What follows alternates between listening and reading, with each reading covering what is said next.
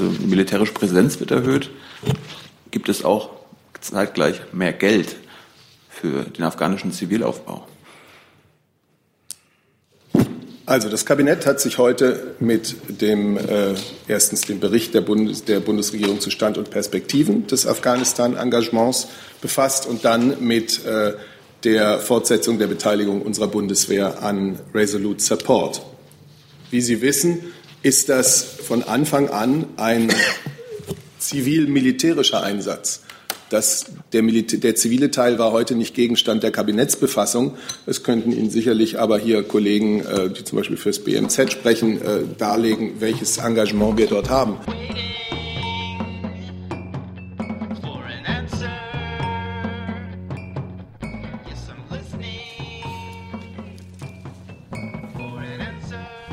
Liebe Kolleginnen, liebe Kollegen, herzlich willkommen in der Bundespressekonferenz zur Regierungspressekonferenz am Mittwoch. Ich begrüße ganz herzlich Regierungssprecher Steffen Seibert und die Sprecherinnen und Sprecher der Ministerien. Herzlich willkommen. Liebe Hörer, hier sind Thilo und Tyler. Jung und naiv gibt es ja nur durch eure Unterstützung. Hier gibt es keine Werbung, höchstens für uns selbst. Aber wie ihr uns unterstützen könnt oder sogar Produzenten werdet, erfahrt ihr in der Podcast-Beschreibung. Zum Beispiel per PayPal oder Überweisung. Und jetzt geht's weiter. Und ich begrüße zwölf Volontäre der Evangelischen Journalistenschule aus Berlin. Herzlich willkommen. Herr Seibert, dann haben Sie das Wort zum Bericht aus der voraussichtlich letzten Kabinettssitzung der geschäftsführenden Bundesregierung.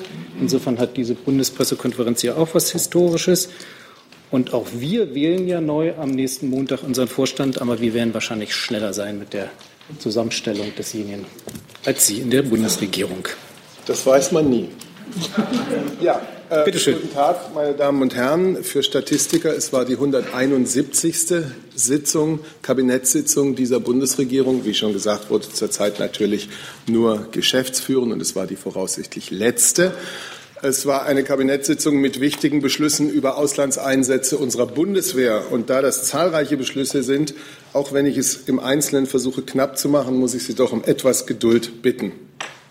Die Bundesregierung hat die Fortsetzung der Beteiligung bewaffneter deutscher Streitkräfte an der Mission der Vereinten Nationen im Südsudan beschlossen, am hybriden Einsatz der Afrikanischen Union und der Vereinten Nationen in Darfur, an der multidimensionalen integrierten Stabilisierungsmission der UN in Mali und an der NATO geführten maritimen Sicherheitsoperation Sea Guardian im Mittelmeer. Das alles natürlich vorbehaltlich der Zustimmung des Deutschen Bundestages. Ich mache es kurz zu UNMISS in Südsudan. Das sind zum Teil äh, auf der UNO-Ebene sehr bedeutende Einsätze. Sie sind aber, wie Sie gleich sehen werden, nicht gerade der Schwerpunkt unserer Einsätze. Wir sind da nicht mit äh, sehr großen Zahlen von Soldaten beteiligt. Dennoch wichtige Einsätze. Äh, Südsudan, es bleibt bei der unveränderten personellen Obergrenze von bis zu 50 Soldatinnen und Soldaten. Die Verlängerung soll bis zum 31. März 2019 gelten. Diese Mission unterstützt bei der Umsetzung des Friedensabkommens von 2015 Zwei Jahre nach diesem Friedensabkommen steht, steht Südsudan unverändert vor massiven Problemen 2016 ist der Bürgerkrieg wieder ausgebrochen. Das hat die humanitäre Lage zugespitzt. Die Menschenrechtslage ist desaströs und das Ausmaß an Gewaltanwendung besorgniserregend. Unser fortgesetztes Engagement soll ein weiteres Abgleiten des Südsudans verhindern helfen und soll grundsätzlich oder grundlegende Voraussetzungen für Frieden, Sicherheit, Stabilität und Zugang der Zivilbevölkerung zu humanitärer Hilfe schaffen zum UNAMID-Einsatz in Darfur. Auch da bleibt es bei der personellen Obergrenze von bis zu 50 Soldatinnen und Soldaten. Die Verlängerung auch da bis zum 31. März 2019. Diese Operation soll Zivilpersonen und humanitäres Personal schützen. Es soll die Bereitstellung humanitärer Hilfe erleichtern. Es soll vermitteln zwischen der Regierung Sudans und den bewaffneten Bewegungen und es soll die Vermittlungsbemühungen in Konflikten zwischen den Bevölkerungsgruppen unterstützen. Es gibt positive Entwicklungen, einzelne in Darfur, und dennoch steht diese Region vor zahlreichen Herausforderungen, für deren Bewältigung das fortgeführte internationale Engagement notwendig bleibt. Die Sicherheitslage und die humanitäre Lage bleiben angespannt. Deutschland ist Die einzige, aktuell jedenfalls die einzige europäische Nation, die sich an dieser Mission beteiligt. Das ist ein wichtiger Beitrag, die UN und die Afrikanische Union dabei zu unterstützen, die erreichten Erfolge zu konsolidieren. Zu MINUSMA in Mali. Da soll das Engagement äh, deutscher Streitkräfte bis zum 31. Mai 2019 fortgesetzt werden. Die personelle Obergrenze wird in dem neuen Mandat um 100 Soldatinnen und Soldaten auf 1100 angehoben. Dieser Aufwuchs um 100 ist im Wesentlichen zu erklären durch die Übernahme der Leitung des Camps Castor von den Niederländern durch zusätzliche Schutzmaßnahmen und durch den geplanten Aufwuchs des Lufttransportstützpunkts in Niamey, der Hauptstadt von Niger. Diese Mission unterstützt bei der Umsetzung des Friedensabkommens von Algier 2015 wurde das geschlossen. Ähm, die Stabilisierung Malis, das ist für uns, für unser deutsches Engagement ein Schwerpunkt in der Sahelregion. Es konnten im vergangenen Jahr Fortschritte erzielt werden. Und dennoch hat sich die Sicherheitslage und auch die innenpolitische Situation in Mali verschlechtert. Tiefgreifende Reformen, vor allem des Sicherheitssektors, sind ausgeblieben. 2018 wird nach unserer Einschätzung, vor allem mit Blick auf die anstehenden Präsidentschafts- und Parlamentswahlen, ein entscheidendes Jahr. Für Mali und MINUSMA bleibt ein maßgeblicher Akteur zur Stabilisierung Malis mit unserer Unterstützung. Zur Operation Sea Guardian im Mittelmeer. Auch da soll die Beteiligung bewaffneter deutscher Streitkräfte an dieser NATO-geführten Mission fortgesetzt werden. Das Mandat soll bei unveränderter personeller Obergrenze von bis zu 650 Soldatinnen und Soldaten bis 31. März 2019 verlängert werden. Wenn ich solche Obergrenzen nenne, will ich vielleicht mal dazu sagen, dass die äh, im aktuellen Einsatz oft äh, bei weitem gar nicht erreicht oder ausgeschöpft werden. In diesem Fall äh, liegt die tatsächliche Zahl der dort äh, eingesetzten Soldaten aus der Bundeswehr deutlich niedriger. Die Sicherheit von maritimen Versorgungswegen ist äh, von zentraler Bedeutung. Wo staatliche Kontrolle in Küstenbereichen fehlt, äh, wo einzelne Staaten anhaltend äh, fragil sind. Da entsteht ein grundsätzliches Gefährdungspotenzial durch internationalen Terrorismus oder durch gewaltbereite politische Gruppen. Diese Operation, auch durch die enge Kooperation mit den Mittelmeeranrainerstaaten, trägt dem Rechnung. Und wir tragen zum Aufbau eines umfassenden Lagebildes bei, wodurch auch Krisenentwicklungen frühzeitig erkannt und ihnen entgegengewirkt werden kann. So, nun geht es zum Thema Irak. Die Bundesregierung hat heute den Einsatz bewaffneter deutscher Streitkräfte zur nachhaltigen Bekämpfung des IS-Terrors und zur umfassenden Stabilisierung Iraks beschlossen. Die Ausbildung der Peschmerga, die wir im Verbund mit unseren, mit unseren Partnern durchgeführt haben, hat wesentlich beigetragen zu Erfolgen, die gegen den, Irak, äh, gegen den IS im Irak erzielt werden konnten dass der sogenannte IS dort weitestgehend verdrängt werden konnte. Dass, äh, da er dort weitestgehend verdrängt werden konnte, können wir das bisherige Ausbildungsmandat auslaufen lassen und beenden und unsere Unterstützung jetzt an die veränderte Lage anpassen. Die Terrorgruppe ist aber, das muss man ganz klar sagen, äh, nicht vollständig besiegt. IS stellt weiterhin eine ernste Bedrohung für die Stabilität Syriens und die Stabilität Iraks dar und darüber hinaus auch für die internationale Sicherheit und die Stabilität über die Region hinaus. Der angepasste deutsche militärische Beitrag dient der nachhaltigen Bekämpfung von IS in den Ländern Syrien und Irak. Und damit dient er der Unterstützung der Operation Inherent Resolve der internationalen Anti-IS-Koalition. Die Fortschritte, die im Kampf gegen den IS gemacht wurden, führen zu einer schrittweisen Verlagerung des Einsatzes weg vom Kampf hin zu Aufklärung und Ausbildung regulärer irakischer Streit- und Sicherheitskräfte. Die bisherigen Fähigkeiten, die wir bereitgestellt haben, Luftbetankung, Aufklärung, Stabspersonal, die sollen fortgesetzt werden. Zusätzlich wollen wir einen regional ausbalancierten Beitrag zur umfassenden Stabilisierung des Iraks bieten durch Beteiligung am Fähigkeitsaufbau im Rahmen des Gesamtansatzes der internationalen Anti-IS-Koalition. Und das Ganze erfolgt auf Bitten und im Einvernehmen mit der irakischen Regierung. Dabei stehen Maßnahmen zum Fähigkeitsaufbau in Zentralirak im Vordergrund. Die personelle Obergrenze wird mit dem neuen Mandat deutlich reduziert, und zwar von bislang 1350 auf 800 Soldaten.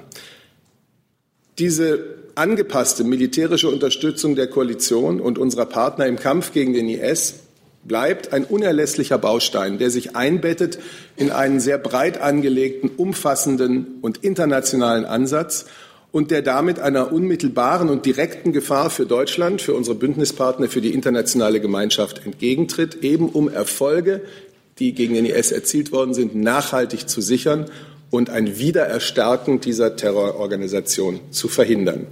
Perspektivisch wird sich der Unterstützungsbedarf in Irak weiterentwickeln und um dem angemessen Rechnung tragen zu können, soll dieses Mandat zunächst nur um sieben Monate, also bis zum 31. Oktober dieses Jahres 2018, verlängert werden. Und dann kommen wir zum Schluss noch zum Thema Afghanistan. Das Kabinett hat heute den Bericht der Bundesregierung zu Stand und Perspektiven deutschen, des deutschen Afghanistans, Entschuldigung, zu Stand und Perspektiven des deutschen Afghanistan-Engagements beschlossen. Dieser Bericht dient der Unterrichtung des Deutschen Bundestages. Der Bericht verbindet die Analyse der Lage vor Ort mit den Perspektiven, die die Bundesregierung mit ihrem umfassenden militärischen und zivilen Engagement in Afghanistan unter den gegebenen Voraussetzungen erreichen will und die sie realistischerweise erreichen kann. Diese internationale Unterstützung Afghanistans, Sie wissen alle, sie begann 2001, sie dauert länger, als man damals gedacht hat. Sie hat aber greifbare Erfolge gezeigt. Und das gilt insbesondere für den Kampf gegen den Terrorismus. Afghanistan ist kein sicherer Rückzugsraum für den internationalen Terrorismus mehr. Auch im Entwicklungsbereich sind sehr deutliche Fortschritte gemacht worden, und die gilt es aufgrund der Gesamtsicherheitslage zu sichern und auszubauen.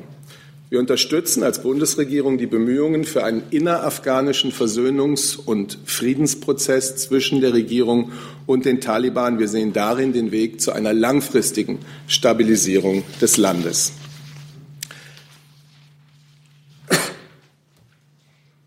Die Bundesregierung, jetzt kommen wir zu dem äh, Teil, der die Bundeswehr betrifft. Die Bundesregierung hat, vorbehaltlich wiederum der Zustimmung des Deutschen Bundestages, die Fortsetzung der Beteiligung bewaffneter deutscher Streitkräfte am NATO-geführten Einsatz Resolute Support für die Ausbildung, Beratung und Unterstützung der afghanischen nationalen Verteidigungs- und Sicherheitskräfte in Afghanistan bis zum 31. März 2019 beschlossen. Dabei wird die personelle Obergrenze des Mandats angehoben um 320 Soldaten auf die Zahl von 1300. Diese Obergrenze lag bisher bei 980.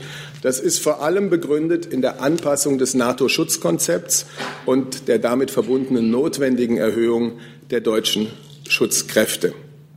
Außerdem wurde das Einsatzgebiet um Kundus erweitert. Und das ist äh, erforderlich durch den dauerhaften Einsatz von Teilen des durch unsere Bundeswehr beratenen 209. afghanischen Korps. Die afghanische Regierung hat im vergangenen Jahr mit der Afghan National Defense and Security Forces Roadmap äh, die Grundlage für eine dauerhafte Erhöhung der Einsatzbereitschaft äh, ihrer Kräfte gelegt und sie geht Kernprobleme der Sicherheitskräfte gezielt an. Deutschland bleibt Rahmennation wie das heißt, im Norden.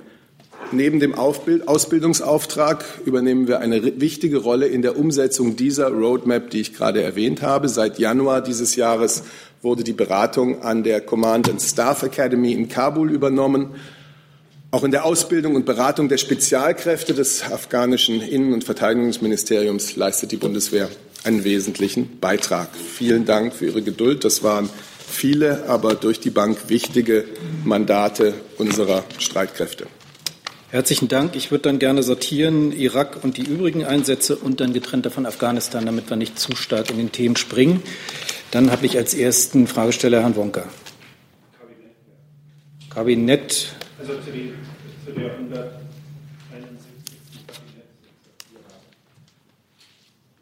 Dann machen wir aber als erstes mal die Einsätze trotzdem. Ähm, Anna Kolloff. gleich die, die Frage, als äh, die Ministerin das, ich glaube, im Januar ja verkündet hat, gab es äh, Kritik aus und Bedenken aus den Reihen der SPD. Ähm, die konnte man ja auch nachvollziehen. Vorher hat man die Peschmerga ausgebildet, jetzt die äh, Regierungsstreitkräfte. Nicht vor langer Zeit standen die gegeneinander. Hat das äh, äh Außenministerium, an das Außenministerium die Frage, sind diese Bedenken gegenstandslos, die da aus den Reihen der SPD ähm, äh, geäußert wurden? Was hat das Außenministerium, was kann das Außenministerium sagen, um die, diese Bedenken zu zerstreuen? Ja, also ich kann sagen, dass die Beratung innerhalb der Bundesregierung zu diesem Entwurf geführt haben, der heute im Kabinett beschlossen wurde. Und ähm, wie Herr Seibert schon ausgeführt hat, ist es so, dass unsere Ausbildung im Norden des Irak für die Peschmerga Erfolge gezeitigt hat und wir deshalb auch natürlich ähm, ein, eine Schwerpunktverlagerung oder eine, eine Weiterentwicklung des Mandats durchaus vornehmen können. Und dieser Vorschlag wird jetzt ja auch dem Bundestag so zugeleitet. Wir sehen natürlich, dass der Irak politisch noch einen ähm, Weg zu einem einheitlichen, wirklich einheitlichen Staat zu gehen hat, dass, dass es da natürlich noch eine Strecke an Arbeit ist. Und unser, unser Ansatz für den Irak ist ja auch ein ganz zusammenfassender, ein umfassender Ansatz, der sich aus zivilen Komponenten und eben aus diesem Bundeswehrmandat, ähm, was wir weiterentwickeln wollen, um es eben dem Weg, den der Irak geht, auf dem Weg ähm, im Kampf gegen den IS, auf dem Weg zu einem Zusammenhalt innerhalb des Irakes. Und natürlich ist es zwischen der Region Kurdistan und der Zentralregierung ähm, gibt es da immer noch Stolpersteine und ist noch vieles nicht ausgeräumt und ein Weg ist zu gehen. Aber ähm, aus Sicht der Bundesregierung und aus Sicht des Auswärtigen Amtes ähm, gehen wir jetzt diesen Weg weiter in einem umfassenden Ansatz für das Land. Das Mandat ist Teil davon.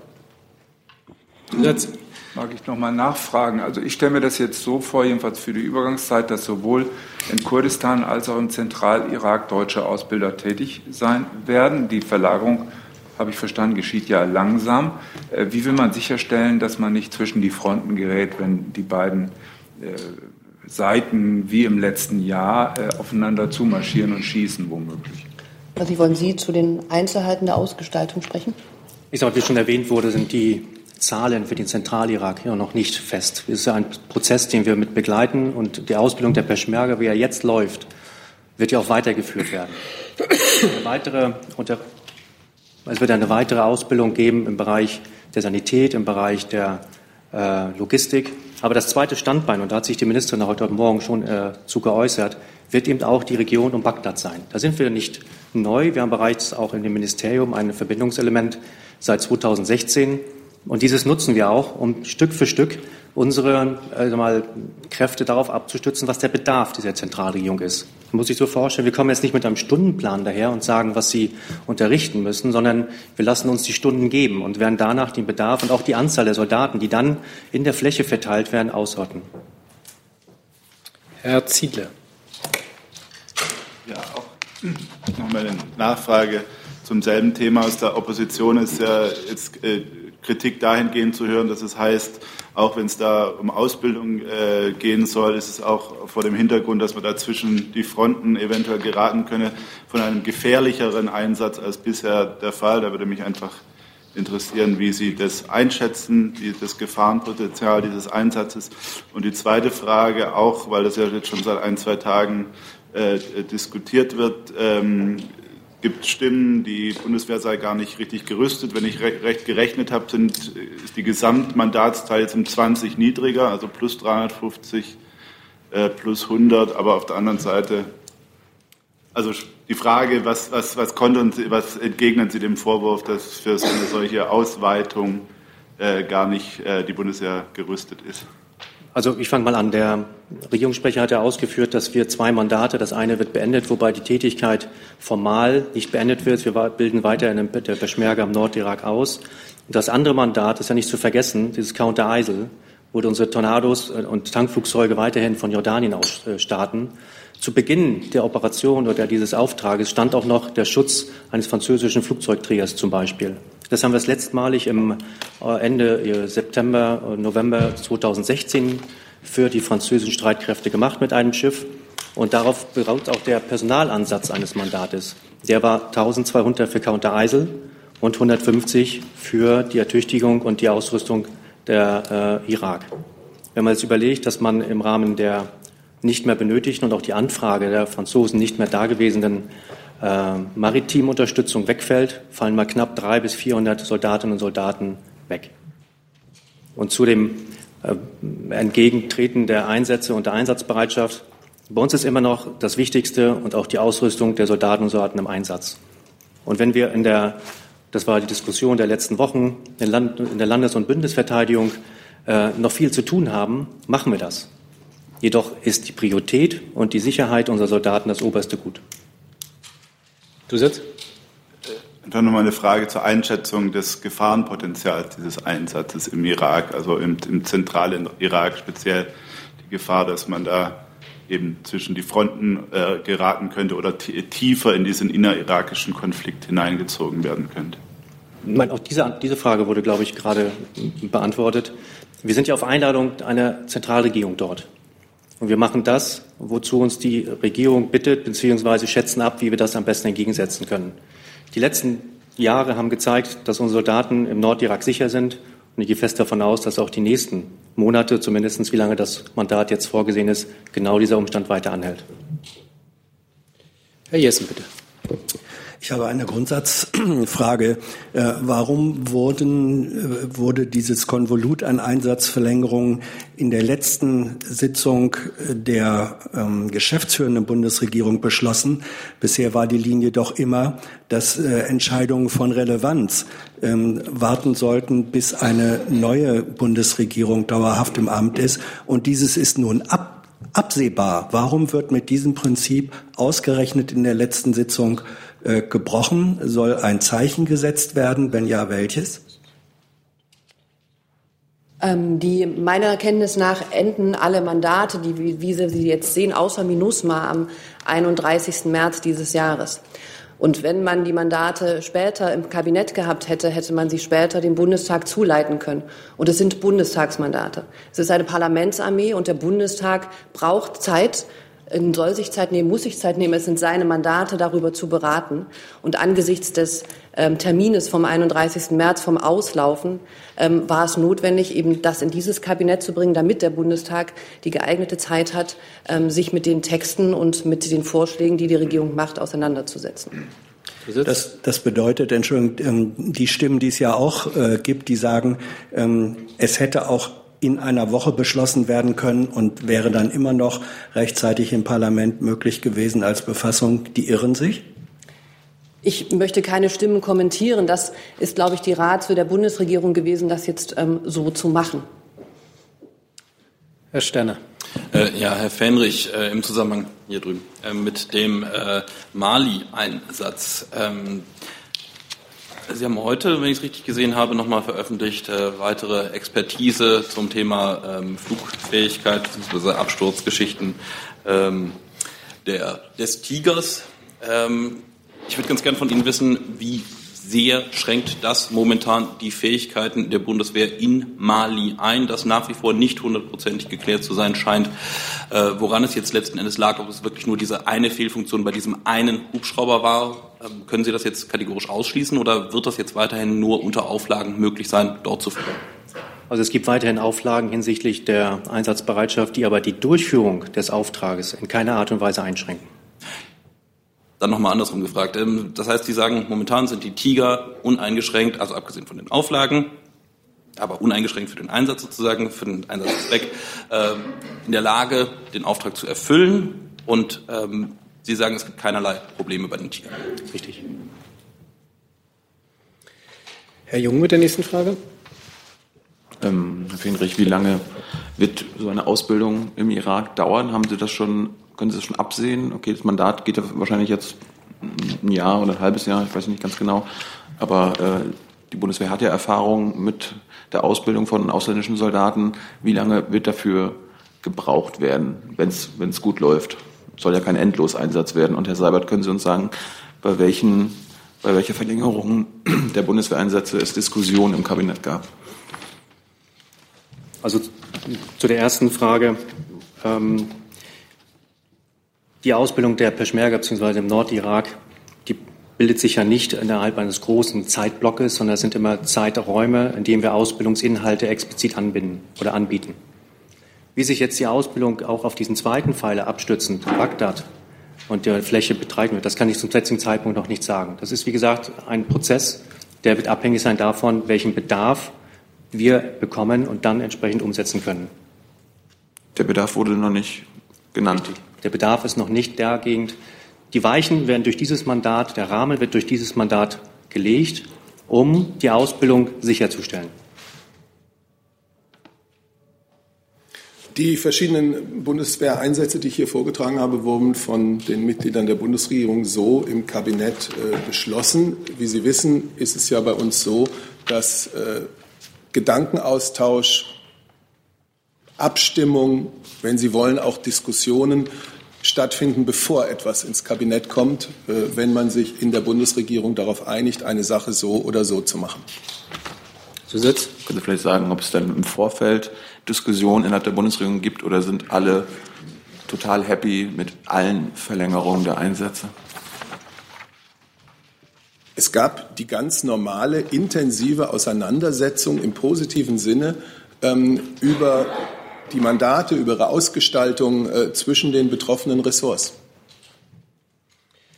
Weitere Fragen zu Mali und Irak? Das Herr Ziedler noch mal bitte. Vorhin noch eine Frage vergessen, die äh, vergleichsweise kurze äh, Verlängerung des Irak-Mandats. Können Sie noch mal äh, da die ähm, sozusagen ähm, na, äh, sagen, was, da, was der Grund dafür ist? Ich habe Herrn Seibert vorher so verstanden, dass es da eine eventuell weitere Anpassung geben könnte und hängt es mit den Diskussionen innerhalb der NATO zusammen, wo ja auch im Gespräch ist, da eventuell eine eigene NATO-Ausbildungsmission äh, zu, zu, zu starten oder zu verbreitern. Dankeschön. Ich glaube, wir haben da schon einiges dazu gesagt. Äh, Hintergrund ist natürlich die Anpassung. Hintergrund sind die Wahlen, die im Mai im Irak stattfinden. Und sich daraus ergebend, was auch der Regierung neuen Ausbildungsvorhaben bzw. ausbildende Vorlassen an uns herangetragen wird, hat man eben Zeit bis zum Oktober, um sich dann diesem Mandat neu zu widmen.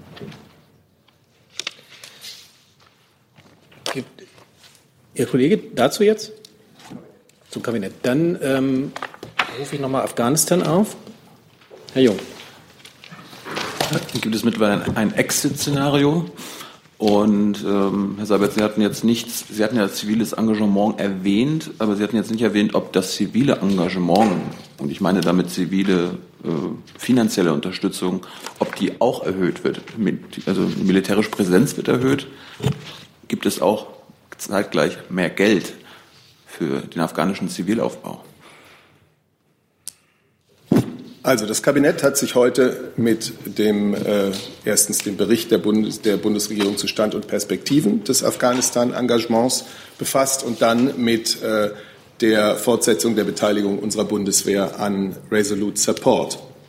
Wie Sie wissen, ist das von Anfang an ein zivil-militärischer Einsatz.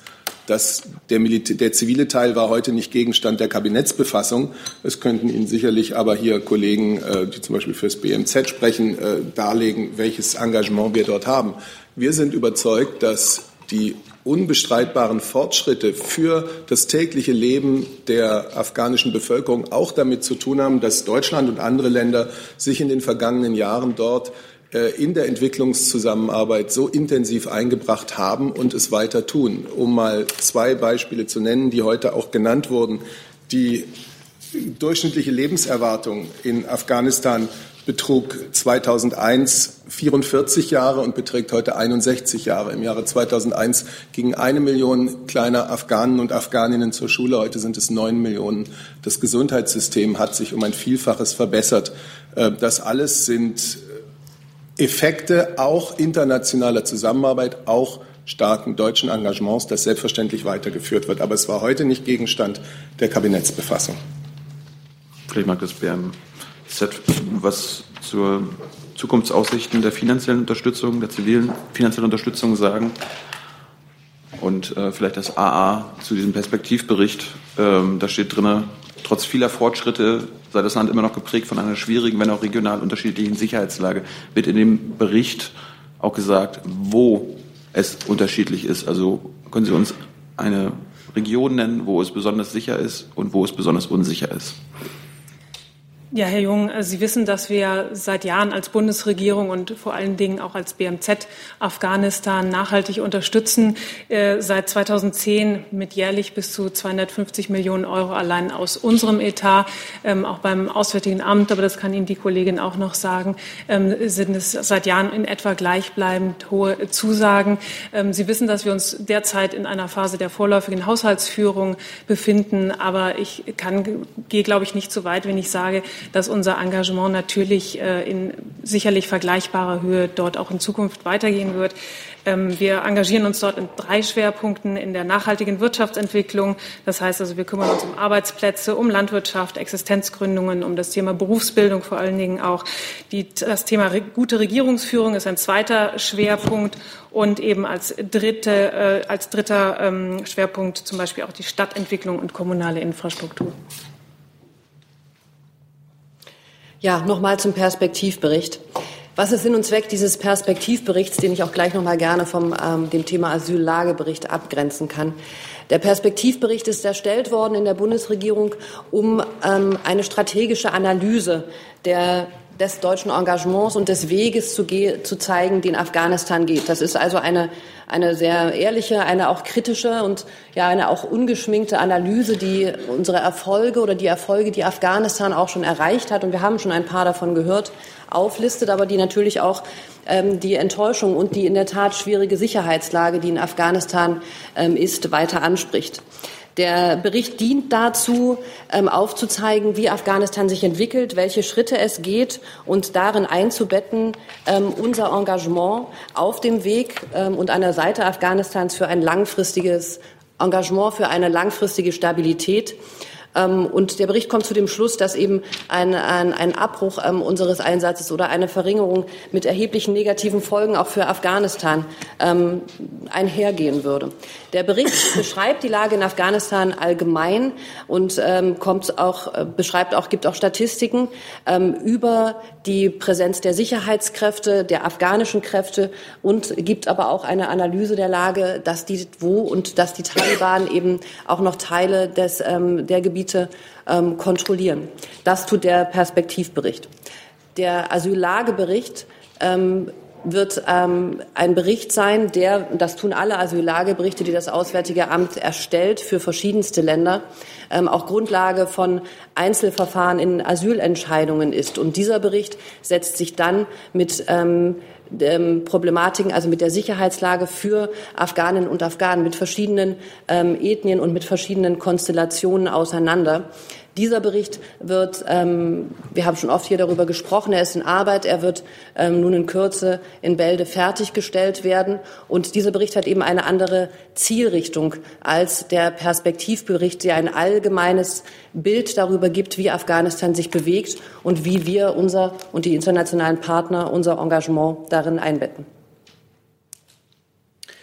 Die nächste Frage, Herr Kolloff anknüpfen an die Frage von Herrn Jung. Äh, ich erinnere mich, dass die SPD ja in der Debatte um die Anhebung des Wehretats äh, jetzt verkauft und ich weiß nicht genau, ob es auch im Koalitionsvertrag drin steht, aber dass sie nur zugestimmt habe, gewissen Erhöhungen, die da sind im Zusammenhang mit dem Zwei-Prozent-Ziel, äh, dass gleichzeitig eben auch Entwicklungsetats entsprechend erhöht werden würden. Jetzt Afghanistan eine Erhöhung um ein Drittel ähm, der, der, Dienstposten dort. Hat das dort schon eine Rolle gespielt? Das heißt, Sie, das Auswärtige Amt koordiniert ja die SPD-geführten Ressorts. Haben die darauf geachtet, dass jetzt da schon ein Beispiel dieser Art gemacht wird, dass dort dann auch die Mittel für Aufbau, Entwicklungshilfe entsprechend aufgestockt werden? Danke. Also wir kommentieren von dieser Bank den Koalitionsvertrag, der noch nicht begonnen ist, in der Umsetzung zu sein, noch nicht. Wie Herr Seibert schon gesagt hat, hier ging es um einen Perspektivbericht, der ein Mandat unterlegt und dazu sind in der Bundesregierung die notwendigen Abstimmungen in einer Diskussion, wie sie immer geführt wird, erfolgt. Und wir sind angekommen bei diesem Bericht, der dem Bundestag jetzt zugeleitet wird und bei diesem Mandatsvorschlag, der ebenfalls jetzt durch den Bundestag zu bescheiden ist. Nächste Frage, Herr Jessen. Zwei Fragen. Die eine äh, greift nochmal das auf, was der Kollege Kolloff gesagt hat, dass beantwortet ja aber nicht die Frage, ob es inzwischen Ansätze innerhalb der Bundesregierung gibt, ähm, die Mittel für die zivile Hilfe entsprechend äh, aufzubauen. Habe ich jedenfalls nicht gehört. Und zweitens, äh, zweite Lernfrage, ähm, ist der Perspektivbericht wie dann auch der Asyllagebericht äh, schon öffentlich zugänglich? Also Perspektivbericht liegt ja vor äh, oder wird öffentlich gemacht werden? Ja, zur letzten Frage. Der Bericht wird dem Bundestag zugeleitet. Ähm, wenn ich recht informiert bin, wird der Bundestag das auch dann als Drucksache ganz ordnungsgemäß ähm, einstellen. Und ich denke, danach ist er, ist er ähm, öffentlich und wird dann auch öffentlich zugänglich sein. Zur ersten Frage, ich glaube, die Antwort lag schon darin. Wir sind, sprechen hier heute für die Bundesregierung, wie sie jetzt steht und nicht über einen ähm, zukünftigen Koalitionsvertrag, der noch nicht begonnen hat und hatten diese Entscheidung über diesen Bericht und über das ähm, Mandat ähm, vorzubereiten. Und das hat die Bundesregierung getan. Wie die Kollegin ausgeführt hat, ist natürlich dieser integrierte, umfassende Ansatz, in dem zivile und militärische Komponenten ineinandergreifen und in dem aber auch eine militärische Komponente gerade die Sicherheit für den zivilen Wiederaufbau, der die Erfolge, die Herr Seibert dargelegt hat, zeitigt und der uns wichtig ist und den wir mit ähm, ganzer Kraft auch weiter unterstützen wollen, ein ähm, Grundpfeiler, ein ganz wichtiges Element unserer gesamten Afghanistan-Strategie. Und ich denke, das äh, wird sich nicht ändern. Nachfrage ans äh, BMZ. Ähm, wird Ihr Haus darauf dringen, dass analog äh, zur Stärkung, dem Aufwuchs des militärischen Anteils auch die Ausgaben und Man- und Women Power für die zivile äh, Hilfe ähm, entsprechend gestärkt werden?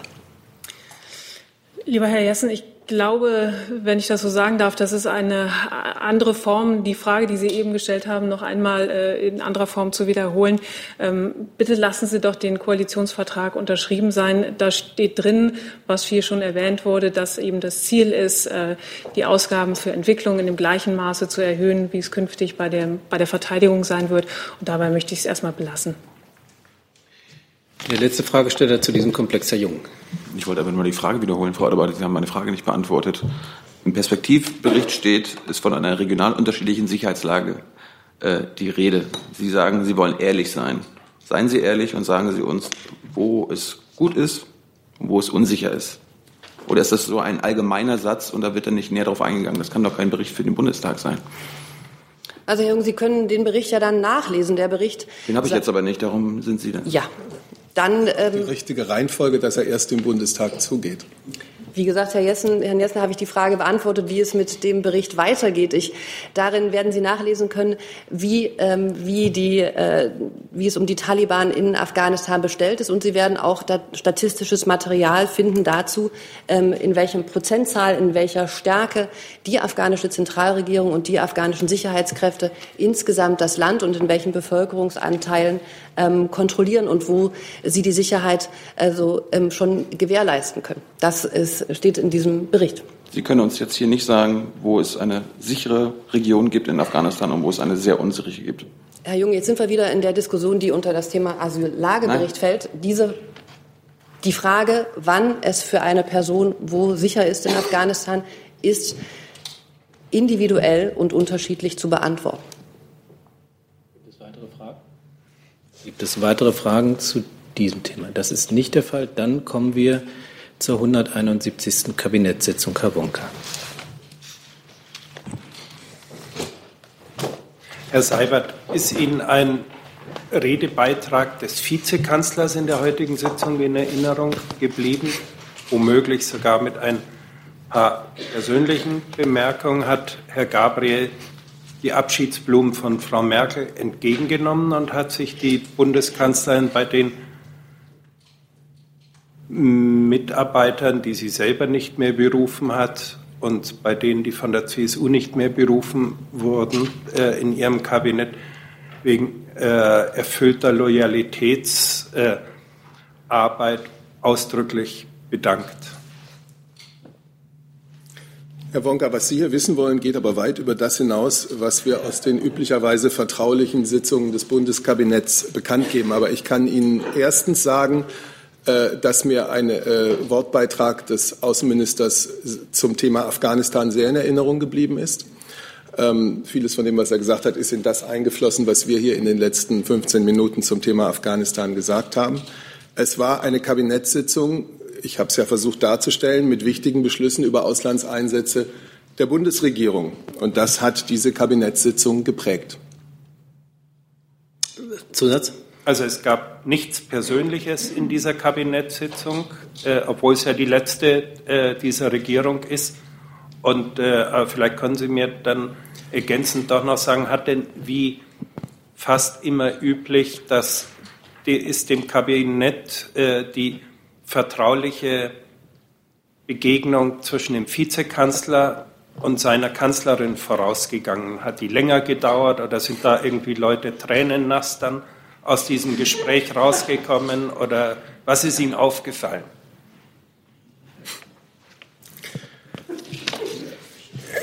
Erstens ja, die Begegnung hat es gegeben, wie immer, 171 Mal, ähm, außer im Sommer, wenn die Bundeskanzlerin nicht da war und der Vizekanzler das Kabinett äh, geleitet hat. Zweitens habe ich Ihnen jetzt hier nicht sehr viel mehr zu sagen. Die Bundeskanzlerin hat am Ende einige Worte des Dankes gesagt, aber es ist so, dass es auch schon andere Gelegenheiten gab, um diesen Dank auszudrücken. Herr Kollege. Ja, Tobias Schmidt, ähm, Korrespondent Herz. Ja, da würde ich trotzdem gerne nochmal nachhaken, Herr Seibert. Ähm, können Sie vielleicht die Atmosphäre noch mal ein bisschen beschreiben? Denn es gibt schon Berichte, dass es ähm, überraschend nüchtern gewesen sei. Es sind ja immerhin einige sehr verdiente Ministerinnen oder Minister und einige verabschiedet worden. Ähm, Gab es da überhaupt gar keine Geste außer den paar Worten, die Sie jetzt gerade erwähnt haben? Vielleicht überrascht nur Sie das, dass es so war. Es war ein Arbeitskabinett. Das ist eine Runde, die zusammenkommt, um äh, wichtige Beschlüsse der Bundesregierung zu treffen. Und so war es auch diesmal. Wir hatten sogar eine sehr volle Tagesordnung. Die Mitglieder dieser Bundesregierung haben in den letzten vier Jahren in, in herausfordernden Zeiten gut und kollegial zusammengearbeitet und dabei einiges für unser Land erreicht. Und das ist, denke ich, der Geist, in dem Sie heute voller Respekt auch auseinandergegangen sind. Mehr kann ich dazu jetzt nicht sagen. Herr Delfs mit einem weiteren Versuch. Das ist jetzt, also wo wir jetzt aus der heutigen Kabinettssitzung vielleicht dann nicht mehr so viel erfahren, wollte ich mal kurz einen Blick nach, nach vorne richten. Ähm, Gibt es denn eigentlich schon irgendeine Planung? Wird die Kanzlerin ganz normal ihre Antrittsbesuche nach ihrer Vereidigung absolvieren? Wird sie zuerst nach Paris fahren? Wird sie nach Warschau fahren? Können Sie da einfach, Sie müssen jetzt dann noch keine konkreten Termine sagen. Oh, danke. Das ist äh, Nein. hilfreich. aber ähm, können Sie zumindest sagen, äh, wird das demselben Muster folgen, wie es im Grunde die letzten Legislaturperioden auch war? Oder ist es jetzt vielleicht einfach so, dass man mal sagt, na gut, die kennen sich ja alle jetzt schon, ähm, vielleicht machen wir es diesmal anders. Außerdem sehen Sie sich ja ohnehin bald in Brüssel. Also einfach so, wenn Sie, was Sie zur Zeitplanung sagen können. Ja, was ich zur Zeitplanung sagen kann, ist, dass die Bundeskanzlerin, die derzeit geschäftsführende Bundeskanzlerin, sich am Mittwoch, den 14. März, äh, zur Wahl im Deutschen Bundestag stellt. Und das folgt dem Muster, das das deutsche Grundgesetz dafür vorsieht. Und über alles Weitere berichten wir dann rechtzeitig. Herr Kolloff. Die, die, Mitglieder der Bundesregierung haben in herausfordernden Zeiten gut und kollegial zusammengearbeitet. Ist es das, was die Bundeskanzlerin zum Abschied da gesagt hat? Nein, das ist das, was ich gerade gesagt habe. Was hat denn die Bundeskanzlerin zum Abschied gesagt? Ich habe Ihnen das aus dem Kabinett berichtet, was aus dem Kabinett zu berichten war an Sacharbeit. Weitere Fragen dazu? Das ist nicht der Fall. Dann kommen wir zu anderen Themen. Ähm, Herr Delf, Sie hatten noch ein anderes Thema. Bitte. Ich wollte noch mal zu dem, zum Thema Strafzelle ähm, eine Frage stellen an Herrn Seibert und vielleicht auch an die anderen äh, Ministeriensprecher, die betroffen sind. Ähm, wie schätzt man denn jetzt eigentlich seitens des Kanzleramts der Bundesregierung den Rücktritt des äh, Wirtschaftsberaters des US-Präsidenten ein? Ist das möglicherweise aus Sicht der Bundesregierung auch ein Signal, ähm, dass die Entscheidung äh, oder die Pläne, Strafzölle zu verhängen, vielleicht, dass noch nicht das letzte Wort gesprochen ist, weil es ja offenbar auch innerhalb der US-Regierung da doch einige andere Meinungen gibt. Ich habe in der Vergangenheit auf personelle Veränderungen im Weißen Haus für die Bundesregierung nicht reagiert und keinen Kommentar abgegeben. Das will ich auch in diesem Fall so halten. Die Europäische Kommission hat ja heute entschieden, auf eventuelle US-Maßnahmen reagieren zu wollen, wenn sie denn kommen. Wir werden nun sehen, wie tatsächlich die Ankündigungen des Präsidenten, die er gemacht hat, ähm, in die Realität umgesetzt werden und werden dann in engem Schulterschluss mit der Kommission, mit unseren wichtigen europäischen Partnern beraten, wie darauf zu reagieren ist. Herr Heller dazu? Pardon. Ja, Frau Baron, ich, einfach auch, weil es ja der Wirtschaftsberater ist und Sie ja Sprecherin des Wirtschaftsministeriums sind, haben Sie dazu noch was zu sagen? Ich kann dem auch nichts äh, hinzufügen. Wir, wir kommentieren personelle Entscheidungen an der Regierung natürlich nicht. Ich kann auch nur noch mal allgemein auf das verweisen, ähm, was die Bundeswirtschaftsministerin in den letzten Tagen und Wochen gesagt hat und was sie auch heute noch mal gesagt hat. Auch sie hat deutlich gemacht, dass man äh, zunächst ähm, abwarten muss, ähm, was nun für Entscheidungen verkündet werden und noch mal deutlich gemacht, dass äh, wir auf freien und fairen Handel setzen, sie auf ein Umdenken von Trump hofft und wir im engen Austausch mit der Europäischen Kommission stehen äh, zum weiteren Vorgehen. Dann Herr Helle. Ich möchte einmal von der Bundesregierung wissen, ob es richtig ist, dass eigentlich Herr Kohn der ähm, Wirtschaftsexperte aus dem Umkreis des amerikanischen Präsidenten war, ähm, zu dem die Bundesregierung äh, den, ähm, die ständigsten, die, die kontinuierlichsten Beziehungen hatte und die Bundesregierung immer besonders auf Herrn Kohn gesetzt hat. Die Frage, die sich daraus ableitet, hat die Bundesregierung im Moment im Umkreis von äh, Herrn Trump irgendeinen Ansprechpartner, einen engen Ansprechpartner noch für handelspolitische Anliegen? Und zum Dritten würde ich gerne wissen, äh, es gibt ja im Moment zwei Linien. Die eine Linie, die da sagt, im Zweifelsfalle hart ähm, reagieren, die andere, die da sagt, eher zurückhaltend sein und den Handelskrieg verlieren, äh, äh, den Handelskrieg vermeiden. Ähm, wie zu welcher Richtung neigt die Bundesregierung im Moment? Ähm, hat sie das Gefühl, dass es sich im Moment noch auszahlt, wenn man die Reaktionen doch eher dosiert hält und nicht mit harten Maßnahmen, wie ich etwa sie erkenne in dem, was Herr Juncker gesagt hat, äh, reagiert? Zu Ihrer ersten Frage. Die Vertreter der Bundesregierung arbeiten grundsätzlich mit all denen zusammen in der amerikanischen Administration, die wichtig sind, um unsere gemeinsamen Interessen voranzubringen und um Meinungsverschiedenheiten da, wo es sie gibt, zu lösen. Das gilt im Handelsbereich wie auf allen anderen politischen Gebieten und das wird auch weiterhin gelten. Zu der zweiten Frage möchte ich noch einmal sagen, auch wenn das jetzt nicht sehr originell ist, wir müssen doch jetzt erst einmal abwarten, welche Maßnahmen äh, die amerikanische Seite tatsächlich auch sich umzusetzen anschickt. Äh, wir haben Ankündigungen, aber mehr haben wir noch nicht. Wir haben hier ja schon sehr oft darüber gesprochen, ähm, letzten Freitag, glaube ich, sehr ausführlich. Das, was angekündigt ist, diese Zölle, das lehnen wir ab. Wir halten diese Zölle für rechtswidrig und wir sind überzeugt, dass sich das Problem globaler Überkapazitäten bei Stahl und Aluminium auf diese Weise äh, durch solche einseitigen Maßnahmen der USA auch nicht lösen lässt. Äh, wir sind auch überzeugt, dass das leider die internationalen Handelsströme sehr empfindlich treffen würde. Ähm, unsere Stahl- und Aluminiumindustrie, aber sicherlich auch die Interessen äh, der amerikanischen Unternehmen und Verbraucher. Und wir sehen natürlich die Gefahr einer Eskalationsspirale, die im Ergebnis allen schadet. Jetzt ist es richtig, erstens im sehr, im sehr intensiven Gespräch mit den europäischen Partnern zu sein und zweitens abzuwarten, was von amerikanischer Seite tatsächlich umgesetzt wird.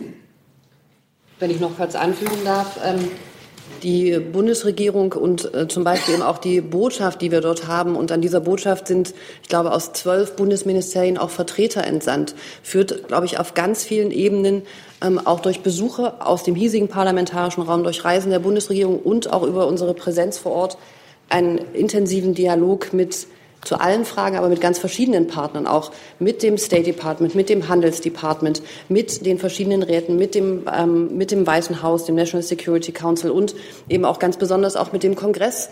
Ähm, natürlich sind wir in Kontakt mit deutschen Unternehmen und auch mit der Wirtschaft in den USA. Wir sagen, der Kontakt geht dort auch eben in die Fläche und fächert sich auf und wir reden mit sehr vielen Partnern und ähm, bringen unsere Meinung da auch kontinuierlich immer vor. Dazu nochmal Herr Delfs. Herr Seibert, wird die Kanzlerin eigentlich darauf dringen, ähm, dass das Thema US-Sanktionen auch auf der Tagesordnung des nächsten EU-Gipfels steht? Da sollte ja eigentlich über die Eurozonenreform vor allen Dingen gesprochen werden. Die Tagesordnung der europäischen Räte macht ja der Präsident des Europäischen Rates Donald Tusk. Äh, wenn es zu solchen äh, US-Zöllen kommt, ist das zweifellos ein wichtiges europäisches Thema. Ähm, und die Debatte oder die, äh, ja, die, die Unterhaltung darüber, Abstimmung darüber unter den europäischen Partnern hat ja schon längst begonnen. Und nochmal, Herr Heller. Ich würde gerne doch noch mal auf die Personalien kommen. Würde die Bundesregierung für sich in Anspruch nehmen, einen engen und vertrauensvollen Kontakt zu den Herren Navarro, dem äh, anderen Wirtschaftsberater des Präsidenten, und zu Herrn Ross zu haben, der ja mal nach Berlin kommen sollte, wie ich mich erinnere, und dann auch nicht nach Berlin gekommen ist, sondern eine, eine flammende, anklagende Rede über Video gehalten hat. Ich möchte hier die Beziehungen zu einzelnen Mitgliedern der amerikanischen Administration nicht ähm, benoten oder qualifizieren. Ich wiederhole noch einmal, wir haben in Washington die Gesprächspartner, die, äh, die wichtig sind für unsere Interessen äh, und die auch wichtig sind, um da, wo wir Meinungsverschiedenheiten haben, äh, dies auch sehr klar vorzutragen. Gibt es weitere Fragen zum Thema Sanktionen USA? Herr Jessen? Dann möchte ich doch noch mal fragen, wie kompatibel äh, ist für die Bundesregierung ähm, ein politischer Partner, ähm, der sagt, er liebe das Chaos und den heftigen personellen Wechsel?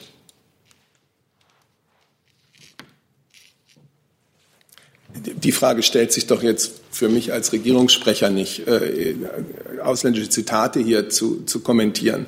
Wir haben es mit der Ankündigung von Zöllen zu tun, die wir ablehnen, von denen wir überzeugt sind, dass sie auch rechtswidrig sind und nicht ähm, äh, mit nationaler Sicherheit äh, erklärt oder begründet werden können. Deswegen werden wir, wenn es tatsächlich zu solchen, zur Verhängung solcher Zölle kommt, werden wir äh, von der europäischen Seite aus die WTO damit befassen. Äh, wir werden natürlich daran arbeiten, unsere Industrie vor negativen Folgen zu schützen. Äh, das, sind, das ist das, was jetzt im Vordergrund steht und nicht die, äh, also die Kommentare zu einzelnen Zitaten. Naja, wenn ich noch sagen darf, Fragen stellen sich ja selten von selbst, sondern sie werden gestellt. Äh, in dem Fall. Das ist richtig. Ja, in also dann sage ich, habe ich Ihnen ja. gesagt, was für uns jetzt im Vordergrund ja. steht. Sagen wir es mal so. Der Anknüpfungspunkt war, dass wir in diesem Raum auch zu Beginn ähm, der Arbeitsaufnahme der Trump-Administration ja auch diskutiert hatten, dass für das Auswärtige Amt zum Beispiel zeitweilig schwierig war zu agieren, weil einfach Ansprechpartner fehlten. So und das ist ein sachlicher Hintergrund und deswegen frage ich, ist es generell eine Schwierigkeit mit einer äh, Regierung, die von der Spitze her, wo von der Spitze her intensivster personeller Wechsel für gut geheißen wird und Chaos angestrebt wird. Ähm, ist es da überhaupt möglich, in einen solchen Prozess, wie Sie ihn gerne hätten, äh, zu kommen? Das ist eine sachliche Frage, die man, finde ich, auch zu Recht stellen kann. Ja, ich habe sie doch aber jetzt aus meiner Sicht schon zweimal beantwortet. Ähm, vielleicht nicht zu Ihrer Zufriedenheit, aber ich habe sie zweimal beantwortet. Äh, es läuft in diesen Tagen das G7 Sherpa-Treffen, die Vorbereitung auf den wichtigen äh, G7-Gipfel in Kanada. Auch da sind die USA natürlich vertreten. Wir sind mit unserem Sherpa vertreten. Gehen Sie davon aus, dass das auch dort Thema ist? Gibt es weitere Fragen zum Thema Sanktionen? Dann habe ich hier auf meiner Liste acht Kollegen mit neuen Themen. Ich bitte um eine gewisse Stringenz angesichts der fortgeschrittenen Zeit. Frau Kollegin. ZDF. Frau Adebar oder Herr Seibert, ich wüsste gern, wie Sie die Reise der AfD-Delegation nach Syrien bewerten.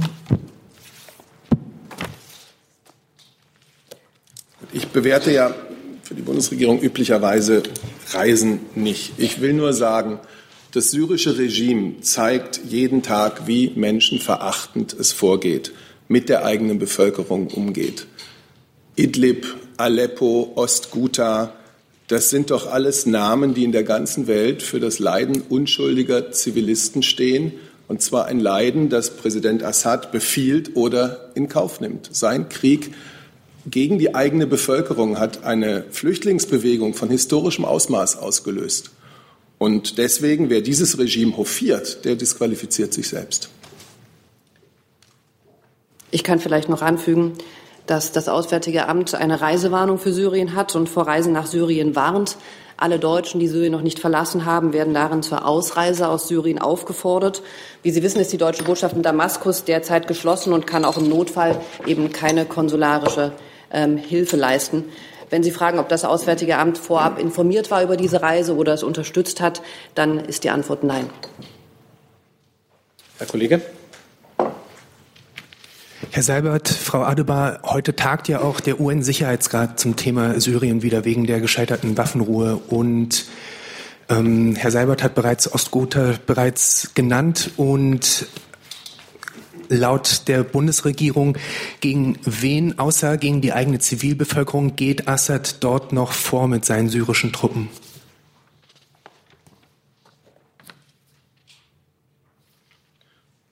Also es ist, Entschuldigung, soll ich? Ganz, ich mache es auch kurz. Ähm, ich, es ist ja unbestritten, dass in der Region Ostguta eine allerdings zahlenmäßig kleine Terrorgruppe äh, anwesend ist.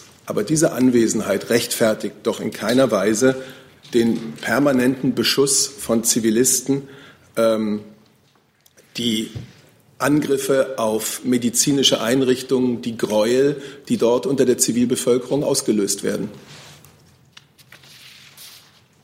Weitere Fragen dazu, Herr Heller? Kleine Nachfrage an das Auswärtige Amt. Ähm, Sie weisen darauf hin, dass die Botschaft in Damaskus eh geschlossen ist. Aber gibt es irgendjemanden, der sich im Auswärtigen Amt um diesen Besuch der AfD-Leute kümmern muss? Denn es handelt sich ja immerhin um eine Delegation deutscher Volksvertreter. Nein. Weitere Fragen? Das ist nicht der Fall. Dann habe ich auf meiner Liste ähm, Herrn Jung. Anderes Thema? Aber was macht die völkerrechtliche Prüfung des türkischen Angriffs auf Afrin? Und ähm, wenn wir schon bei der Türkei sind, was machen die deutschen Gefangenen? Ja, wie Sie vielleicht bemerkt haben, hat, ähm, der, ist der Bundesaußenminister gestern mit seinem türkischen Amtskollegen ähm, zusammengekommen und es gab auch eine kurze Pressekonferenz. Darin hat sich der Außenminister auch noch mal ähm, zum Thema Syrien auch geäußert. Können Sie gern nachlesen. Zur völkerrechtlichen Bewertung habe ich Ihnen nichts Neues mitgebracht. Was die Zahl der Gefangenen angeht, die mit politischem Hintergrund in der Türkei inhaftiert sind, sind wir nach wie vor bei vier. Und ähm, da muss ich mich aus der vorletzten Regierungspressekonferenz korrigieren. Herr Jessen, Sie hatten gefragt, ähm, es gibt weiterhin einen Fall, zu dem wir keinen konsularischen Zugang hatten. Wann können wir mit der Völkerrechtsbewertung rechnen? Ich glaube, Herr Jung, über die Voraussetzungen, um eine solche Bewertung vorzunehmen, haben wir uns hier ähm, unterhalten und dem habe ich auch nichts mehr hinzuzufügen. Dazu Herr Balasopoulos. Ja, Frau Adebar. Seit einer Woche zwei griechische Soldaten sind festgenommen in der Grenze Türkei-Griechenland. Laut Handelsblatt gestern, die türkische Führung konnte sie als Faustpfand benutzen. Kennen Sie diesen Vorfall? Ich habe nichts gehört. Das ist großes Spannung zwischen die zwei Ländern. Moment. Ja, ähm, mir ist der Vorfall aus äh, Medienberichten ähm, ähm, bekannt. Und natürlich ist es die grundsätzliche Position der Bundesregierung, dass, ähm, äh, dass äh, am besten im Dialog Probleme auch zwischen zwei Staaten zu lösen sind. Und ich glaube, dieses Grundprinzip ähm, gilt auch für diesen Sachverhalt. Zusatz? Ja, dieser Vorfall ist nicht so einfach, weil die letzte Zeit gibt es sehr große Spannungen zwischen Griechenland und der Türkei, Spannungen zwischen äh, der Türkei und USA in, äh, mit, äh, in Ostmittelmeer. Und Frau Mogherini hat gestern in Brüssel gesagt, ausgesagt für Solidarität mit Griechenland. Ich habe nicht dieses Wort hier gehört, weil diese zwei Soldaten sind EU-Soldaten. Ja, ich habe die Äußerung von Frau Mogherini ähm, leider nicht im Ohr. Ich glaube, das Grundsätzliche, was dazu im Moment von hier zu sagen ist, habe ich gesagt. Frau Kollegin? Zwei Fragen. Die erste Frage wäre an Herrn Seibert. Äh, ist die Bundesregierung besorgt über die äh, steigenden Spannungen in den Beziehungen zwischen äh, Griechenland und der Türkei, zwei NATO-Partner? Und die zweite Frage an das Auswärtige Amt. Hat Außenminister Gabriel darüber mit Herrn Zavusoglu gestern gesprochen? Vielleicht erstmal die Kollegin aus dem Auswärtigen Amt. Ähm, die beiden Außenminister sind auch zu einem Vier-Augen-Gespräch zusammen, zu einem vertraulichen Vier-Augen-Gespräch zusammengekommen. Ähm, ich kann Ihnen aus diesem vertraulichen Gespräch ähm, leider nichts berichten von dieser Stelle aus. Ich kann Ihnen dazu jetzt, äh, was den Fall der beiden Soldaten betrifft, wo mir keine Informationen vorliegen, nichts sagen. Grundsätzlich haben wir natürlich ein Interesse daran, erstens als NATO-Partner und zweitens als Europäer, dass äh, es möglichst geringe Spannungen oder am besten gar keine zwischen der Türkei und Griechenland gibt. Es hat in der Vergangenheit immer wieder dann äh, auch direkte Kontakte äh, der Regierungen beider Länder gegeben und das war oft eine Möglichkeit, um Spannungen auch abzubauen. Weitere Fragen zu diesem Thema? Das ist nicht der Fall. Dann, Herr Kollege, bitte.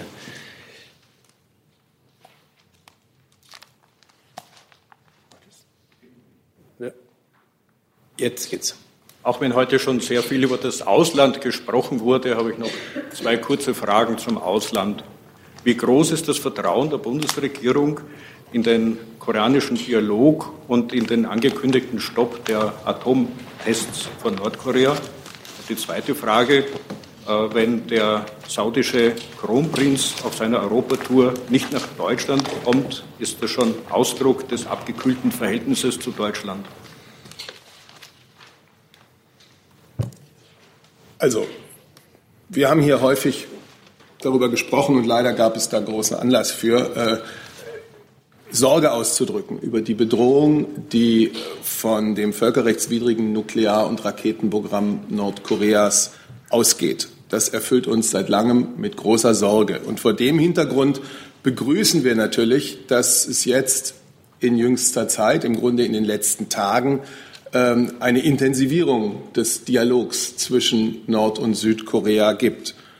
Nach unserer Überzeugung ist es jetzt an der Führung in Nordkorea dafür zu sorgen, dass aus solchen ersten Gesprächen dann auch ernsthafte Verhandlungen sich entwickeln können. Und dazu kann es beitragen, indem es abrückt von seinem Raketen- und Nuklearprogramm äh, und eben die ernsthafte Bereitschaft äh, erbringt, über eine Denuklearisierung der koreanischen Halbinsel zu sprechen. Aber wie gesagt, die Schritte der letzten paar Tage ähm, begrüßen wir. Vielleicht ähm, kann ich dazu noch anfügen, dass es jetzt eben auch so ist, dass Nordkorea sich zu den bisher von Südkorea geäußerten Ergebnissen dieser Gespräche ähm, verhalten muss und ähm, eben auch an, ähm, es an Nordkorea jetzt ist, zu sagen, ob es diesen Weg oder diesen Weg, den wir grundsätzlich begrüßen würden, wenn er denn einträte, ähm, gehen will. Saudi-Arabien. Saudische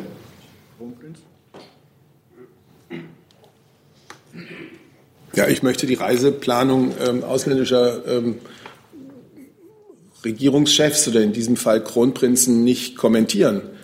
Ähm Weitere Fragen dazu? Das ist nicht der Fall. Dann Frau Kollegin, bitte. Ja, danke schön. Ich habe eine Frage ans Bundesinnenministerium. Und zwar würde ich gerne wissen, wie Sie eine mögliche Beobachtung der AfD durch den Verfassungsschutz beurteilen und welche Gründe möglicherweise gegen eine Materialsammlung sprechen aus Ihrer Sicht. Es, ähm, also ich kenne, äh, Sie wissen, ähm, dass die äh, AfD bislang kein äh, Beobachtungsobjekt des äh, Bundesamtes für Verfassungsschutz ist. Ähm, da in der Gesamtbetrachtung keine extremistische Positionen zugerechnet werden können. Die offen vorliegenden Informationen zur AfD werden durch die Verfassungsschutzämter in Bund und Ländern fortlaufend bewertet.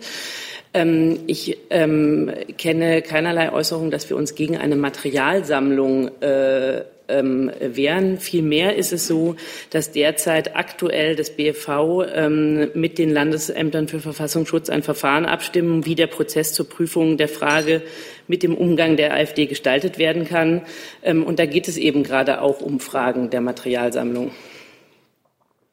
Also der, der Sachverhalte zusammenzustellen, ähm, äh, inwieweit sozusagen auf der Grundlage über eine Beobachtung der AfD bundesweit entschieden werden könnte. Zusatz? Ja, gibt es da schon einen Zeitraum? Wenn Sie jetzt sagen, Sie stimmen sich ab, wissen Sie schon, wann Sie sich entscheiden werden? Ist da was absehbar? Nee, das ist nicht absehbar, weil diese Gespräche ähm, aktuell äh, und sogar tagesaktuell stattfinden. Herr Jung dazu? Kurze Lernfrage. Werden linke Politiker noch vom Verfassungsschutz, Bundes- oder Landesverfassungsschutz äh, beobachtet? Kann ich äh, nicht mit Sicherheit äh, sagen. Also, link, äh, also bundesseitig nicht, äh, soweit ich weiß, aber ich kann es nicht, äh, ich habe da jetzt gerade keinen Sachstand aktuell. Nachreichen?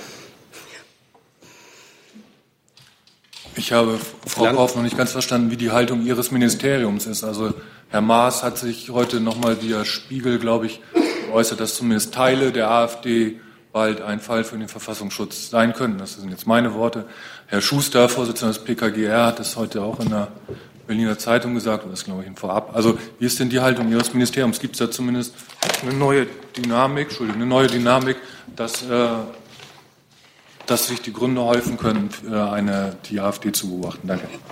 Wir beobachten, also das Bundesamt für Verfassungsschutz beobachtet die AfD ähm, äh, sehr genau. Ähm, das haben wir auch immer so gesagt. Die neue ähm, Dynamik äh, aufgrund von Äußerungen ähm, äh, nehmen wir ähm, auch wahr. In der Sache ist es so, so eine Entscheidung muss gut vorbereitet sein. Da muss sozusagen eine gute Grundlage dafür sein, ähm, dass dafür äh, genügend Grund steht, die rechtlichen Voraussetzungen ähm, zu erfüllen.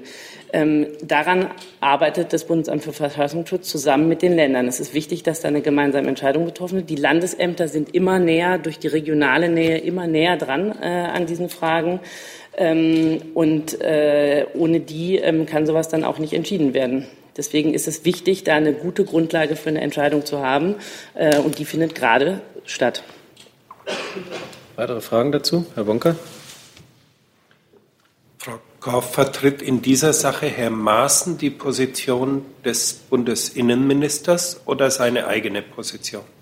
Der Herr Maaßen vertritt die Position des äh, Bundesamtes für Verfassungsschutz ähm, und er hat äh, sozusagen diesen Prozess ähm, der, äh, des Sammelns ähm, und da eine zentrale Rolle einzunehmen, ähm, äh, die nimmt er in, dem, in, der, in seiner Funktion als Präsident des Bundesamtes für Verfassungsschutz wahr und hat deswegen ähm, findet aktuell äh, genau diese Diskussion statt.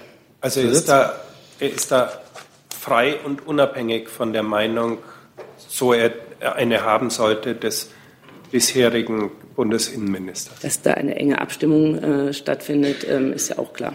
Also haben sich die beiden abgestimmt, da Herr Maaßen sich ja Herr positioniert Maaßen, hat. Hm? Haben sich, die, haben sich Herr Maaßen und Herr de Maizière in der Frage der äh, AfD-Beobachtung so abgestimmt, dass beide äh, die gleiche Meinung nach außen und bei den Beratungen vertreten? Ich kann das für die beiden Personen nicht sagen. Ich kann aber sagen, dass das Bundesministerium des Inneren und das Bundesamt für Verfassungsschutz sich in dieser Frage eng abstimmen. Und deswegen kann ich Ihnen sagen, was ich gerade gesagt habe. Weitere Fragen? Das ist nicht der Fall. Dann Herr Kollege mit einem neuen Thema.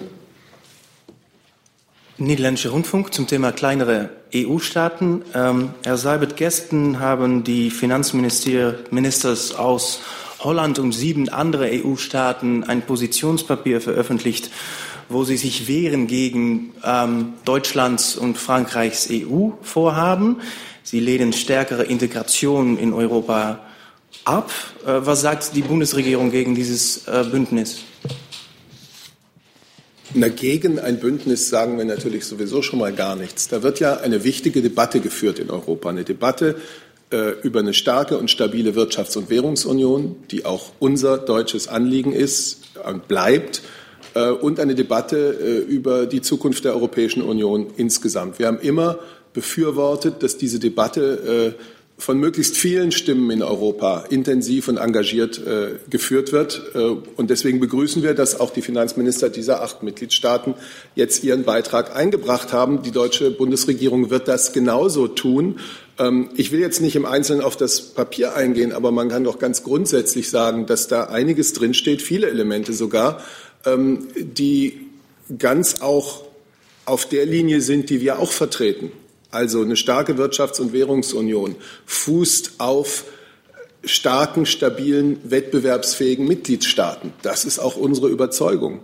Äh, die Einhaltung des Stabilitäts- und Wachstumspaktes wird auch in Zukunft eine zentrale Rolle spielen. Auch das ist unsere Überzeugung.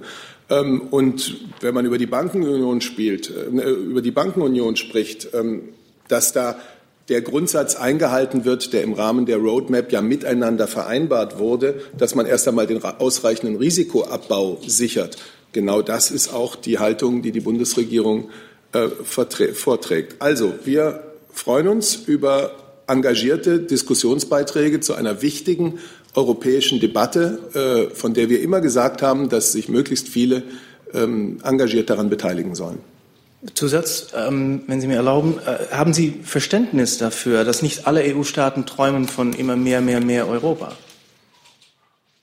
Das ist jetzt sehr pauschal ausgedrückt, immer mehr, mehr, mehr Europa. Äh, Europa soll da gestärkt werden, wo eben nur der europäische Ansatz im Interesse der Bürger wirklich voranhilft. Wir haben immer gesagt, dass das Subsidiaritätsprinzip in Europa auch wichtig ist und wichtig bleibt. Ähm, insofern würde ich mich von solchen pauschalen Überschriften ehrlich gesagt gerne fernhalten. Ähm, wir haben immer gesagt, wichtig, dass diese Debatte geführt wird, und zwar auch ähm, von Mitgliedern aus der gesamten Europäischen Union, auch von Nicht-Euro-Mitgliedern. Auch das ist wichtig, dass sich das nicht auf die Eurozone beschränkt. Und das war im Übrigen auch äh, die Übereinstimmung äh, im Europäischen Rat. Weitere Fragen dazu? So, dann muss ich noch mal in die Runde fragen, welche Fragen jetzt noch offen sind. Herr Heller. Gerne das. Na, pardon. Ja, jetzt. jetzt. Gehen Sie nach wie vor davon aus, dass in diesem Jahr, wie zugesagt, 5,3 Millionen äh, Dieselfahrzeuge mit Software-Updates versehen werden? Und wenn nicht, ähm, ist das ein Grund für irgendwelche Sanktionen, die man gegen die betreffenden Unternehmen verfügen könnte, weil die ihre Zusagen nicht einhalten? Das ist noch zu früh, das äh, zu bewerten. Wir haben jetzt März. Äh, diese Zusage gilt bis Ende des Jahres, wie Sie das richtig zitieren. Äh, wir haben jetzt äh, Stand Februar 2,5 äh, Millionen Fahrzeuge äh, mit Software-Updates umgerüstet. Das beinhaltet den, die Fahrzeuge aus dem verpflichtenden Rückruf und die Fahrzeuge aus der freiwilligen Nachrüstaktion. Äh, insofern ist es für eine solche Bewertung und auch für Ihre Frage nach möglichen Sanktionen noch zu früh. Ähm, aber, aber im Grundsatz könnten Sie mir doch sicherlich sagen, welche, welchen Charakter, welche Qualität haben diese Zusagen? Sind das, ist das eine Qualität, die Sanktionen, die Option von Sanktionen lässt, oder ist das lediglich eine freiwillige Zusage ohne Folge, wenn man sie nicht einhält? Und noch einmal, äh, die Frage nach Sanktionen stellt sich im Moment nicht. Wir haben jetzt äh, Frühjahr dieses Jahres. Äh, diese Zusage gilt bis Ende des Jahres. Ich habe Ihnen die Zahlen genannt, die wir in der Nachrüstung haben. Alles Weitere stellt sich im Moment noch nicht. Herr Jung, hat das Umweltministerium eine Idee, wie man eventuell sanktionieren könnte, falls die Zusagen nicht eingehalten werden? Nein, da haben wir auch keine Ideen. Wir gehen grundsätzlich davon aus, dass wir ähm, befürchten, dass die Software-Nachrüstung nicht ausreichen. Das ist bekannt, unsere Position. Wir fordern daher technische Nachrüstung auf Kosten der Automobilindustrie, also der Verursacher dieses Dilemmas. Wann können wir mit Ihren Ideen rechnen? Wie bitte? Wann können wir mit Ihren Ideen rechnen? Fragen Sie nächste Woche nochmal nach, wenn wir eine Regierung haben. Gut. Weitere Fragen dazu? Äh, dazu? Frau Kollegin?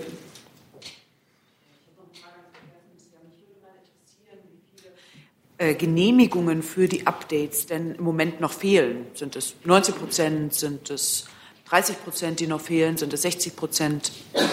Also wir haben im, äh, im Rahmen der verpflichtenden Rückrufaktion, das sind die VW-Fahrzeuge, äh, 92,3 Prozent äh, der betroffenen Fahrzeuge umgerüstet.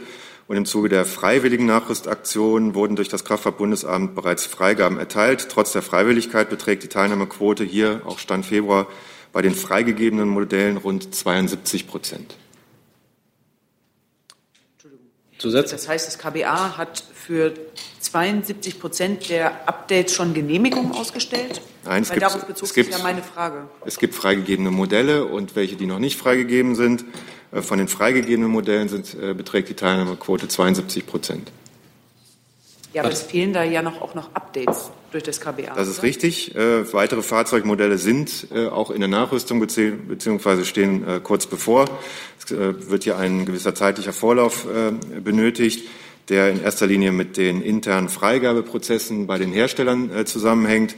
Das hat mit unterschiedlichen Fahrzeugmodellen, Fahrzeugvarianten zu tun. Hier muss natürlich die bestmögliche Lösung gefunden werden und das läuft jetzt sukzessive weiter. Herr Jessen mit einem neuen Thema.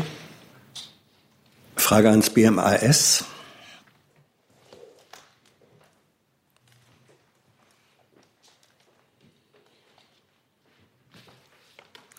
Geht um die Tafeln. Ähm, da haben wir ja in der Debatte der jüngeren Vergangenheit erfahren, dass der Betrieb zum erheblichen Teil von 1-Euro-Jobbern ähm, nur am, äh, aufrechterhalten werden kann.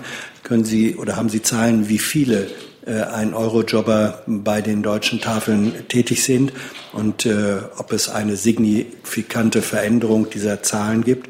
Äh, Und zweite Frage, ähm, da zunehmend auch Geflüchtete auf solchen Positionen arbeiten, trifft es zu, dass Flüchtlinge ähm, weniger als einen Euro-Job, als einen Euro bekommen für dieselbe Arbeit?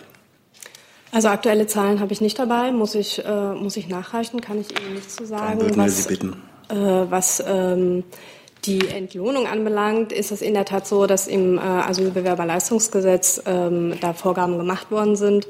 Ähm, auch da muss ich aber die genaue Zahl nachreichen, ähm, kann, man, kann man nachlesen. Ich glaube, es ist Paragraph 5 Asyl-BG, bin ich aber nicht sicher, muss ich nachreichen. Ja, ähm, da steht drin, deswegen komme ich drauf, äh, 80 Cent werden gezahlt. Ich glaube, bei den ähm, deutschen 1-Euro-Jobbern sind es 1,05 Euro. Warum, ähm, ich sage jetzt mal, auf sehr niedrigem Niveau ungleicher Lohn für gleiche Arbeit? Das, hatte, äh, das hat damit zu tun, dass viele Asylbewerber in äh, den äh, Unterkünften selbst äh, eingesetzt werden. Das heißt, das äh, hat einfach mit dem Aufwand zu tun. Ähm, das ist in der letzten oder in der jetzt in der vorangegangenen äh, Legislatur äh, so festgelegt worden. Ähm, ja, wie gesagt, das äh, hat einfach äh, damit zu tun, dass man davon ausgeht, dass äh, die Asylbewerber in dem Fall einen geringeren Umfang äh, haben oder einen geringen Aufwand haben. Wenn ich noch eine Nachfrage ähm, stellen darf, trifft es zu, dass mindestens einzelne Tafeln den Jahresetat, aus dem heraus dann solche Kräfte auch finanziert werden, dass der offenbar drastisch gesenkt wurde. Man liest von Tafeln im Berliner Umland, wo es von dreieinhalb Millionen äh, Etat pro Jahr auf zwei runtergeht. Wissen Sie, ob das eine flächendeckende Reduzierung ist oder wonach sich das jeweils bemisst? Der Bedarf ist ja anscheinend da.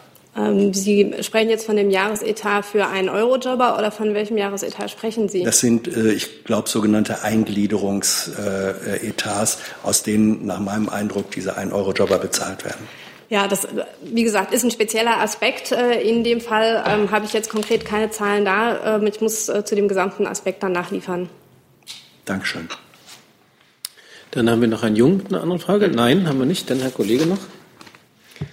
Ja, nochmal eine Frage zum Ausland. Ähm, polnischen Medienberichten zufolge soll Warschau von den USA sanktioniert werden für das bisher unveränderte sogenannte Holocaust-Gesetz. Meine Frage wäre, wie bewertet die Bundesregierung selbst eigentlich dieses Holocaust-Gesetz?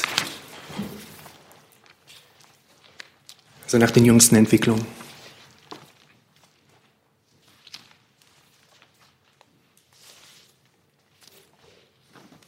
Es gibt ja da verschiedene Aspekte. Es gibt die Tatsache, dass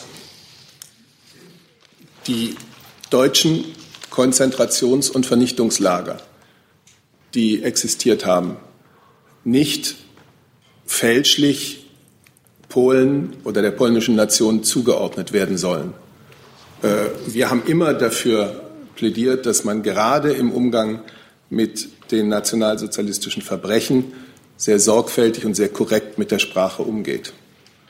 Und deswegen haben wir Verständnis, äh, dass dieses, wenn es dann vorgekommen ist, äh, manchmal sich auch, sicherlich auch unabsichtlich vorgekommen ist äh, von polnischer Seite, sehr schmerzhaft empfunden wurde.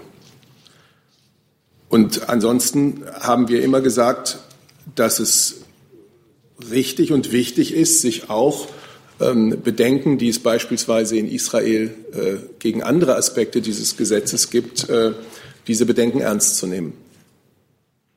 Du sitzt? Herr Seibert, ähm, können Sie kurz erklären, weshalb die Reaktion der US-Regierung nicht so gemäßigt ähm, und gleichmütig ist wie die der Bundesregierung? Nein, weil ich der Sprecher der Bundesregierung bin. Dann habe ich als, vor, als letzte Fragesteller noch die Kollegin aus Russland.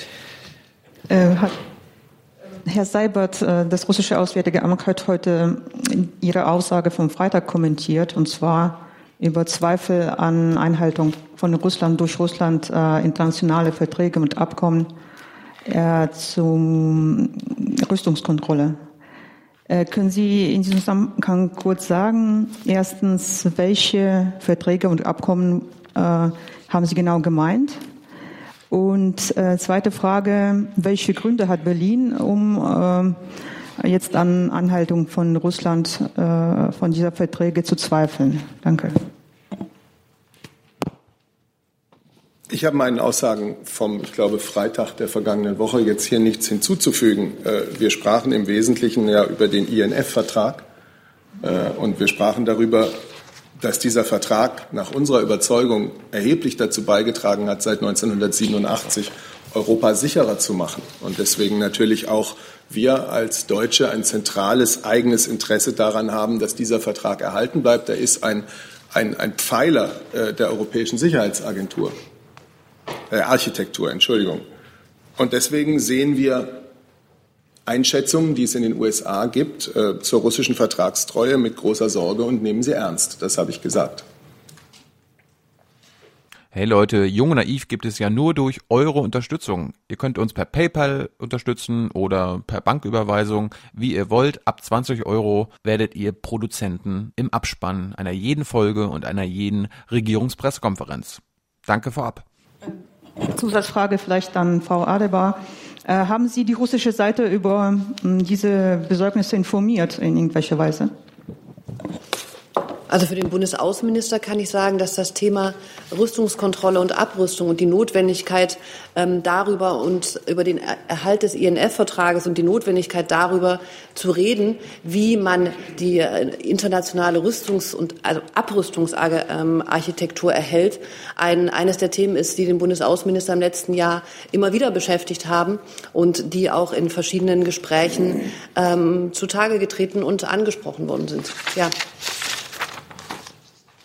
Weitere Fragen dazu? Dann sehe ich keinen Bedarf mehr. Nein? Dann bedanke ich mich ganz herzlich für die Aufmerksamkeit und schließe die Pressekonferenz.